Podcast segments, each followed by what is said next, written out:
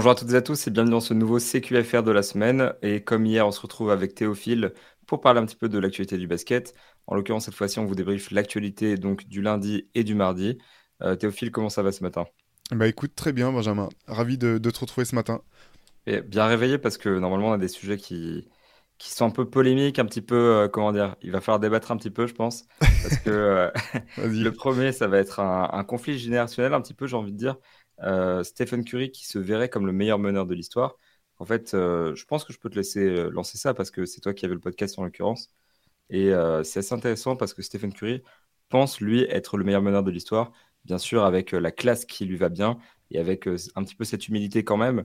il n'affirme pas trop de manière provocatrice.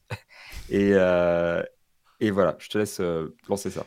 Ouais, bah c'était Stephen Curry était l'invité du podcast de, Gilbert Arenas dans lequel il y a souvent pas mal de choses polémiques qui sont dites. Euh, c'était tout à la fin de, l'interview euh, pour, clore les choses. Gilbert Arenas lui demande à Stephen Curry s'il est le, meilleur meneur de tous les temps. Curry prend le temps de la réflexion euh, et puis il dit oui c'est moi, etc. Après voilà comme tu le soulignes, il le dit pas de manière forcément agressive, euh, même un peu plus tard euh, sur, la fin de, l'émission, il dit ouais voilà tu me poses la question, forcément je suis obligé de défendre mes couleurs, mais c'est vrai que tout de suite euh, Stephen Curry dit bah de toute façon c'est quoi la, enfin la discussion c'est quoi? C'est entre Magic et moi non? Et, et Gilbert Arenas dit bah oui c'est ça, alors Gilbert Arenas a l'air d'être plus lui plus déterminé à, établir et à classer Stephen Curry comme étant le meilleur meneur de, tous les temps. Stephen Curry encore une fois il est un petit peu plus sur, la défensive et c'est le premier à voilà souligner l'impact qu'il a pu avoir euh, a pu avoir Magic. Mais ce, qui est intéressant, en fait, je trouve, c'est que bon, on, connaît ces débats-là. C'est toujours, euh, il y a toujours une part forcément de subjectivité. On peut regarder les stats, on peut regarder le palmarès. Tout dépend un petit peu ce qu'on prend en ligne de compte, les époques. Euh, c'est des débats un peu sans fond, pas, pas, sans fond, pardon, sans fin. Sans fin. c'est un lapsus révélateur. En fait, souvent, je trouve que dans ces débats-là, ce qui est intéressant, c'est pas forcément forcément la, réponse à laquelle on aboutit, mais plus de se poser la question et de voir quels arguments on peut mettre d'un côté comme de l'autre. Et c'est pour ça que je voudrais souligner en fait celui qui, que je trouvais intéressant de la part de Gilbert Arenas. Euh, en fait, Gilbert Arenas, lui, son, son argument principal de ce qu'on en saisit, c'est qu'il dit bon bah moi, si je vais voir un match de de, de AAU ou un match de, de jeunes, euh, je vois que des gamins qui veulent jouer comme Stephen Curry. Je vois pas euh, un mec de 6 pieds 9 qui essaie de jouer meneur. en gros, il, il a l'air de dire que Magic Johnson a eu un moins fort impact sur le jeu que Stephen Curry.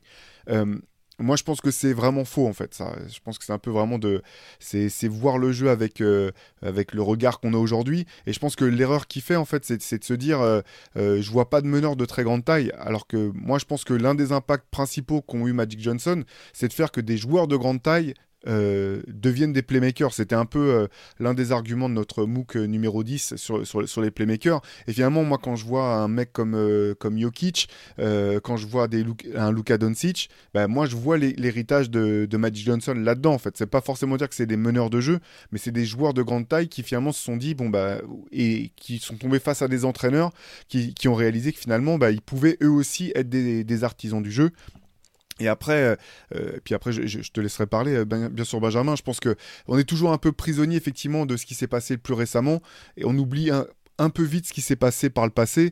voilà, Magic, c'est quand même, c'est quand même trois titres NBA, cinq titres NBA, pardon, cinq titres de champion, trois titres de MVP. Il était champion universitaire, il était champion olympique, et surtout une des données, moi que qui me marque le plus en plus. Maintenant, on est habitué à voir des joueurs qui jouent 15 ans, qui jouent 20 ans.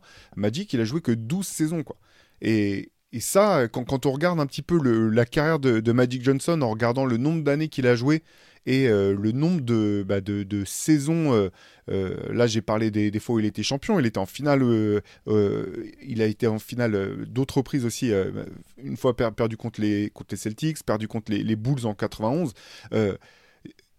je sais pas si. Alors, faudrait regarder. Bien sûr, si on remonte aux années 60, on va trouver avec euh, la dynastie des, Celtics incroyable des, joueurs qui ont, eu des, palmarès un peu comme ça. Mais ce qui est fou, en fait, c'est ce qu'il a pu faire en 12 saisons, ce qui est très peu aujourd'hui maintenant quand on voit la longévité de joueurs comme LeBron, même comme, comme euh, Stephen Curry qui va entamer sa 15e saison.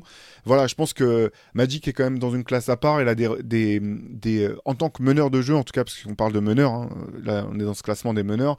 quand on regarde effectivement encore ces, ces ses, records de passes, de triple-double, et qu'on se rappelle qu'il a joué que 12 saisons. pour moi, c'est vraiment, vraiment ça qui fait la, la particularité de la, carrière de, Magic. Par contre, voilà, la question, elle est intéressante. Euh, Stephen Curry est un des plus grands joueurs de l'histoire. Il terminera peut-être sa, carrière qui n'est pas finie euh, devant Magic, c'est pas impossible. Euh, voilà, je trouve encore une fois, je trouve la question vraiment intéressante, mais je trouvais que finalement que Gilbert Arenas se trompait un petit peu dans la manière dont, il essayait de, séparer Stephen Curry de, Magic.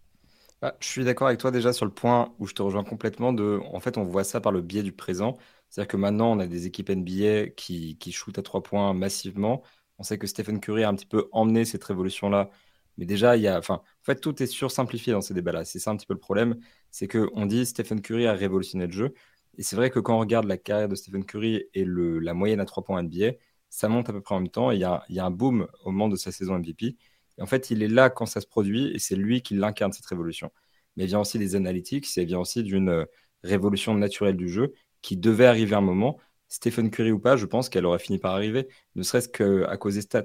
Et pareil, du coup, euh, d'une autre manière, on pourrait aussi sursimplifier Magic Johnson euh, parce que voilà, il a un plus gros palmarès. On pourrait tenter de dire bon bah non, c'est lui meilleur. Il a un titre de plus, il a une plus grosse carrière, etc. Et comme tu dis justement, c'est très concentré. Bon, après, il a, eu, de la chance aussi dans l'équipe dans laquelle il est arrivé. Il y avait, euh, du beau monde et, euh, et, il était plutôt bien placé. Mais il y a toute cette histoire-là euh, de, Magic qui, qui, pourrait vite faire un argument de bah, ça va être lui le meilleur meneur. Et en fait, je trouve qu'on a trop souvent tendance à sursimplifier les choses et à mener un truc sur un plateau comme ça en mode ah bah moi je dis c'est Magic, moi je dis c'est Steph. Et en fait, ça tient plus que sur un segment d'une minute dans la fin de podcast de, Gilbert Arena. c'est des, vrais, des vrais sujets qui prennent vraiment du temps à débattre. Euh, maintenant, perso, pour mon opinion à moi, j'avoue que euh, intrinsèquement, je pense que Magic Johnson reste le meilleur meneur. Après, évidemment, euh, il a pris sa retraite il y a plus de 30 ans. Enfin, pas exactement, mais vraiment avant, avant qu'il se retire et qu'il fasse une vraie pause. C'était il y a plus de 30 ans quand même. Et je ne l'ai jamais vu jouer en live. Donc fatalement, j'ai envie de dire que je ne suis pas le spectateur le plus objectif de ce genre de choses. mais je pense que Stephen Curry a clairement son mot à dire et sur le plan révolution, il y a quand même un débat qui se crée et que je pense que ce serait intéressant de, creuser ça peut-être dans un podcast, une lead session, on verra, mais euh, en tout cas dans un format plus long qui permet d'avoir un vrai débat construit sur cette question-là parce qu'elle est intéressante, elle se pose et on est quand même en présence de deux mecs qui ont marqué l'histoire de la NBA, qui étaient des joueurs techniquement, intellectuellement et dans tous les domaines du jeu juste merveilleux. Ouais, c'est clair. Et puis, finalement, euh, Magic, je pense qu'on oublie un petit peu aussi euh, dans quel état était la NBA avant l'arrivée de, Magic Johnson et de Larry Bird, parce que c'est vraiment leur arrivée conjointe et leur rivalité qui a permis à la NBA de, se... Euh, peut-être pas de se révolutionner, mais vraiment de... En tout cas, de changer totalement d'image. La NBA sortait des années 70 qui avaient été marquées par des scandales de drogue, des, scandales, différents scandales qui avaient vraiment qui, faisaient que la ligue avait du mal à, accrocher le grand public en fait. Euh, il y avait une image assez négative autour de cette ligue et euh, avec le talent de Magic et de Larry Bird, encore une fois, hein, c'est vraiment leur, confrontation qui ont quand même permis de dynamiser ça, mais Magic a eu une grande part là-dedans. C'est, ce qui a permis derrière euh, la révolution de euh, Jordan et en 92, la globalisation, ça a commencé. Si, tout ça était possible, c'est parce que la NBA était déjà à ce moment-là devenue euh, une ligue majeure forte avec une image positive et qui commençait à venir titiller un petit peu les autres grands sports américains. voilà, avant, Magic et, Larry Bird, la NBA était même moins populaire que le, tournoi NCAA finalement.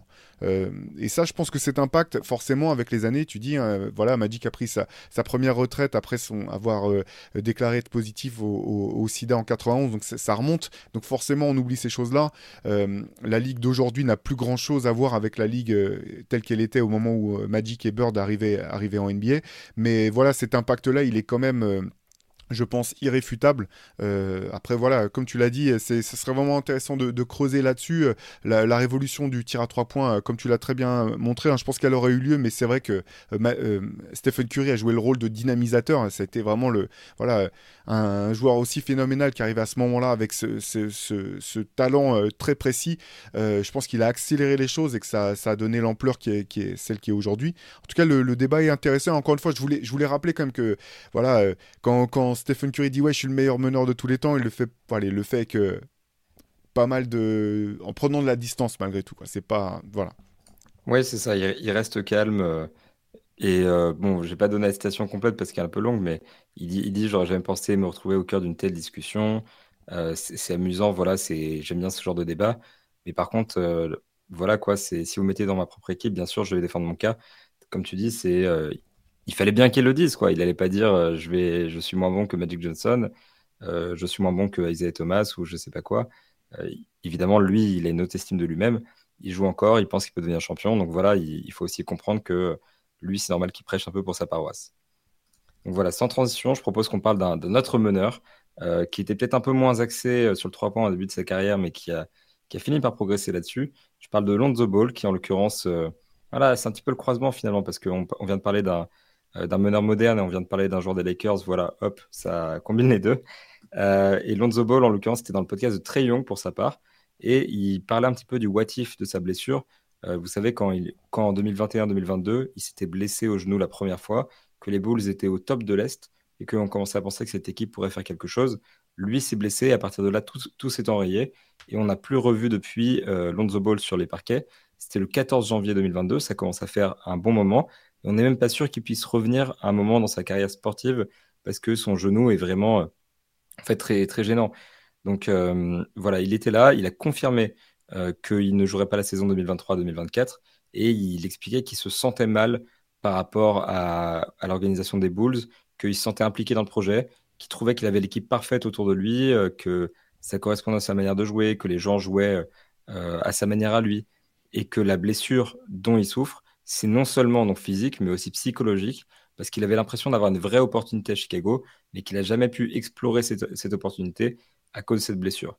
Donc voilà, je sais pas ce que tu en penses, toi, quand tu vois le cas Lonzo Ball qui peut plus jouer, qu'est-ce que qu'est-ce que tu en retires? Ben, moi, ça m'attriste. Hein. C'est toujours euh, dramatique de, toute façon de voir des, des carrières qui sont euh, stoppées ou du moins qui sont, euh, comment dire, amputées d'années importantes comme ça pour, pour cause de blessures. Moi, c'est un joueur que j'aime beaucoup, Lonzo Ball. Voilà, j'ai toujours bien aimé, euh, bien, aimé son, jeu. C'est vrai qu'il est stoppé au moment où justement il prenait son envol. Euh, ce qui est intéressant pour, euh, ce qu'il dit là, cette espèce de what if autour, des Bulls. quand les Bulls ont, bouclé leur recrutement en faisant venir Zach Lavine et, et Demar DeRozan et, Lonzo Ball, on l'avait, enfin, on en avait parlé plusieurs fois avec avec et Antoine. C'est vrai qu'on avait, on, s'était dit, bah, de toute façon, le, comment dire, le difference maker dans cette équipe, c'est Lonzo Ball en fait. Si Lonzo Ball poursuit, si sa progression à 3 points euh, est réel, s'il reste là-dessus et qu'il passe un cap, euh, passe un cap dans la constance, c'est vraiment euh, l'élément déterminant de cette équipe, celui qui peut en faire une, vraie forte équipe. Parce qu'en fait, très vite, moi j'avais eu le sentiment que c'était une belle équipe de saison régulière, mais j'avais du mal à voir dans cette équipe des Bulls une équipe capable de vraiment d'aller loin en playoff. Et pour moi, vraiment, l'élément le, qui pouvait faire basculer la, balance, ou du moins euh, changer la, direction de l'équipe, c'était Lonzo Ball. Derrière, il s'est passé ce qui s'est passé. Ils ont fait une très belle saison régulière. Ils sont sortis vite en playoff. Euh, on n'a plus revu euh, Lonzo, Lonzo sur le terrain depuis c'est euh, je, vois, ce qu'il veut dire je comprends ce qu'il veut dire. Je pense qu'effectivement euh, euh, lui l'équipe était intéressante. Pour autant même avec un Lonzo Ball vraiment compétitif je suis pas sûr que cette équipe avait les armes pour être un, contender en tout cas pour vraiment jouer d'une finale NBA ou aller jouer le titre. Ça j'en suis vraiment pas sûr. Par contre voilà ce qui est clair c'est que l'équipe a plus jamais été la même depuis que depuis que Lonzo est sur la touche bah, je te suis à 100% en fait. Je pense que le plafond de cette équipe, elle était quand même euh, bah, pas très haut. C'est pas non plus les Bucks. Il, manque un petit peu de, talent générationnel justement. Euh, et là, pour le coup, euh, la blessure de Lonzo, c'est vrai que ça a laissé un vide à Chicago, mais bon, c'est pas non plus comme si c'était une équipe qui avait gagné un titre par le passé, qui aurait eu une chance de faire un doublé, un repeat ou je sais pas quoi. c'est une équipe qui a été première de l'Est à un moment et, qui n'a pas pu se maintenir à cause de la blessure de Lonzo. Et voilà, c'est pas, pas dramatique. Euh, pour euh, l'équipe qui était entre guillemets gâchée. Maintenant, sur un plan personnel, c'est vrai que, comme tu dis, euh, je pense que l'évolution des, Bulls, c'était vraiment l'évolution de Lonzo. Déjà parce que c'est le seul qui avait un vrai potentiel de progression parmi les, titulaires de l'équipe, à part peut-être Patrick Williams, qui, était quand même tout jeune à ce moment-là et qui l'est encore d'ailleurs. Mais ça dépendait beaucoup de lui et là, ça les a bien plafonnés quand même que, que Lonzo soit pas là. Mais surtout, ça, sur le plan personnel, c'est dur parce que même quand un joueur NBA sait qu'il peut pas gagner le titre, il veut gagner des matchs, il veut gagner des séries de playoffs, il veut bah, juste gagner de manière générale. Et puis voilà, c'est des mecs qui, de manière générale, aiment jouer au basket. Et quand ça se passe bien pour eux, c'est quand même merveilleux. Et comme Lonzo le dit, justement, l'équipe était à peu près construite de manière à ce qu'elle tourne autour de lui. Pas dans le sens où ça va être le franchise player, le go-to guy, etc. Mais dans le sens où, tactiquement parlant, ça a du sens quand tu mets Lonzo Ball au, centre. Donc, naturellement, pour un joueur de basket, c'est une expérience qui est merveilleuse. Donc, c'est vrai que c'est triste euh, que, que, tout ça, enfin, que cette blessure-là ait stoppé tout ça. Et que sur le plan personnel, ça doit être dur de s'endormir la nuit en pensant que bah, ça fait un an et demi que tu n'as pas joué au basket et qu'en plus, tu as laissé ça derrière toi, sachant que tu pourras jamais vraiment aller voir le potentiel de, de cette équipe-là et que tu pourras jamais savoir ce que ça fait euh, d'être à la tête de cette équipe-là, quoi.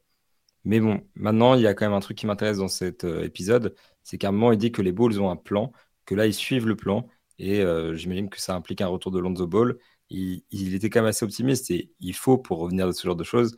voilà, je trouve que c'est un peu la bonne nouvelle, c'est qu'il a l'air d'être optimiste par rapport à un retour, et qu'il se projette toujours avec les Bulls. Donc tout n'est pas perdu, et peut-être que un jour, Lonzo Ball pourra faire de grandes choses avec les Bulls, je ne sais pas.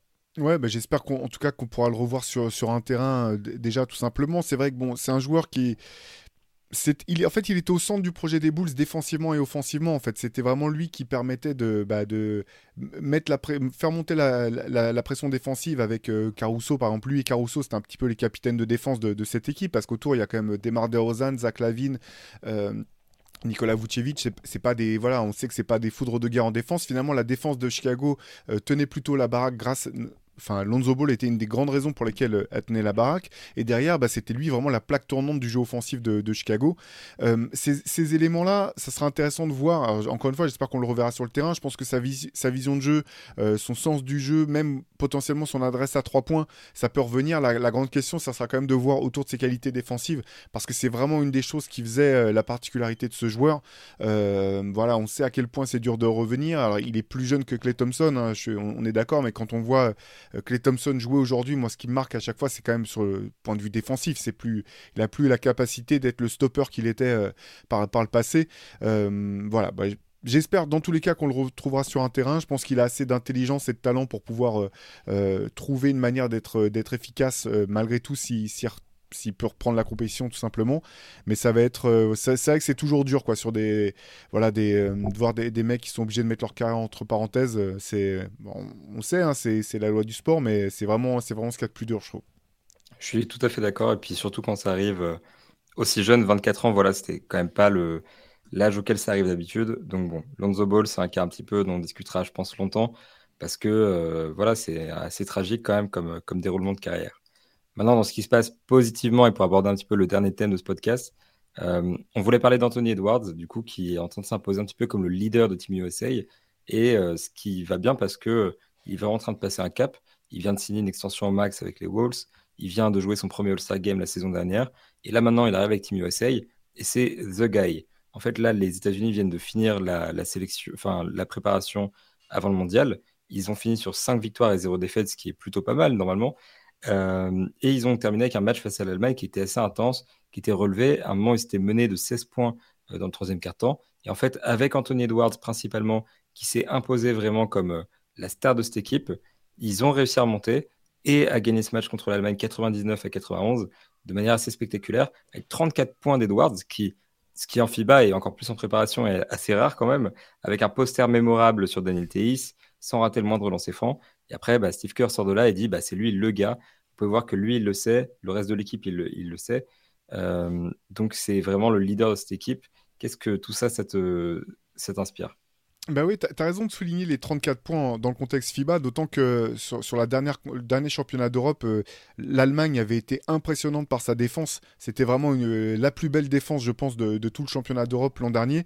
Euh, ce qui est intéressant en fait avec ces, ces, rendez-vous de, Team USA, c'est que parfois c'est vraiment des, moments où des joueurs, des joueurs passent des caps. Euh, je me rappelle euh, notamment que Dwayne Wade avait, expliqué que c'était vraiment euh, voilà, en étant en, avec Team USA, notamment au contact de Kobe, qu'il avait réalisé que bah, finalement ses habitudes de travail n'étaient pas suffisamment élevées et qu'il avait vraiment changé sa manière de s'entraîner et que ça lui avait permis de passer un cap. Il y a, d'autres joueurs aussi qui, simplement, le fait d'être, de se confronter au jour le jour avec les meilleurs de leur génération, eh ben, il, y a, y a des hiérarchies qui s'établissent. Et euh, Anthony Edwards, pardon, on avait déjà le sentiment qu'il avait passé un cap lors des derniers playoffs sa saison dernière avait été plutôt bonne, mais durant les derniers playoffs, on avait vraiment eu le sentiment voilà, qu'il était en train de mettre la main sur, sur cette équipe et de, voilà, de faire en sorte que les, gens commencent à regarder un petit regarder différemment. Et là, j'ai l'impression que c'est vraiment dans la continuité de tout ça quand on entend ce que dit ce que dit euh, Steve Kerr, quand on voit euh, ce qu'il peut faire sur le terrain, euh, j'ai l'impression qu'il est vraiment en train de, devenir le joueur qu'on voilà, qu'on imaginait qu'il pourrait devenir. C'était aussi, alors ça peut être anecdotique, mais ça n'allait pas tant que ça. J'ai vu que LeBron avait vu le match contre, regardez manifestement le match contre l'Allemagne et qu'il avait tweeté un petit truc du genre Ant-Man avec un espèce de d'emoji glacé pour dire ce mec est he's cold quoi, il est il est décisif, c'est un tueur. Tout ça, ça, ça peut paraître anecdotique, mais ça, ça a quand même une valeur en fait dans la manière dont, voilà, dont, psychologiquement, tu, euh, on sait que Anthony Edwards n'a jamais eu des problèmes de, confiance en lui, mais ça, voilà, ce type de performance, l'air de rien, c'est des choses qui souvent, une fois, euh, se transmettent de compétition FIBA jusque dans la saison NBA qui, suit derrière.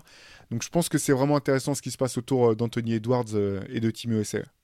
Dans, dans, les tweets que j'appréciais, il y avait Kevin Garnett aussi, du coup il y avait un petit peu ce côté héritage des Wolves, etc., qui disait qu'il était dans la, conversation pour être le, top dog. Euh, donc là, pour le coup, c'est pareil. Je pense que tu as raison, c'est pas tout à fait anecdotique, en fait, ça le semble, mais en réalité, c'est que notre vision, quand on voit ce 34 points et qu'on dit c'est en train de devenir le leader, elle est aussi partagée par les mecs qui connaissent vraiment la NBA de l'intérieur. Et, euh, et, voilà, Steve Kerr, il dit tout ce que tu dis, c'est-à-dire qu'il est en train de faire ce, ce, gros bond en avant que font plusieurs joueurs avec Team USA et que le mec, euh, il est comme ça aussi à l'entraînement, que lui, quand il va dans le gymnase, euh, il a l'impression d'être le meilleur joueur et qu'il il agit en conséquence. Et c'est vrai que ça, ça booste des carrières, tout simplement. Et là, il est à 19,2 points de moyenne sur la préparation. Je pense qu'il peut nous faire un très, très gros mondial. Et que vu comment c'est parti, il sera vraiment le go-to-guy de, de Team USA sur toute la compétition.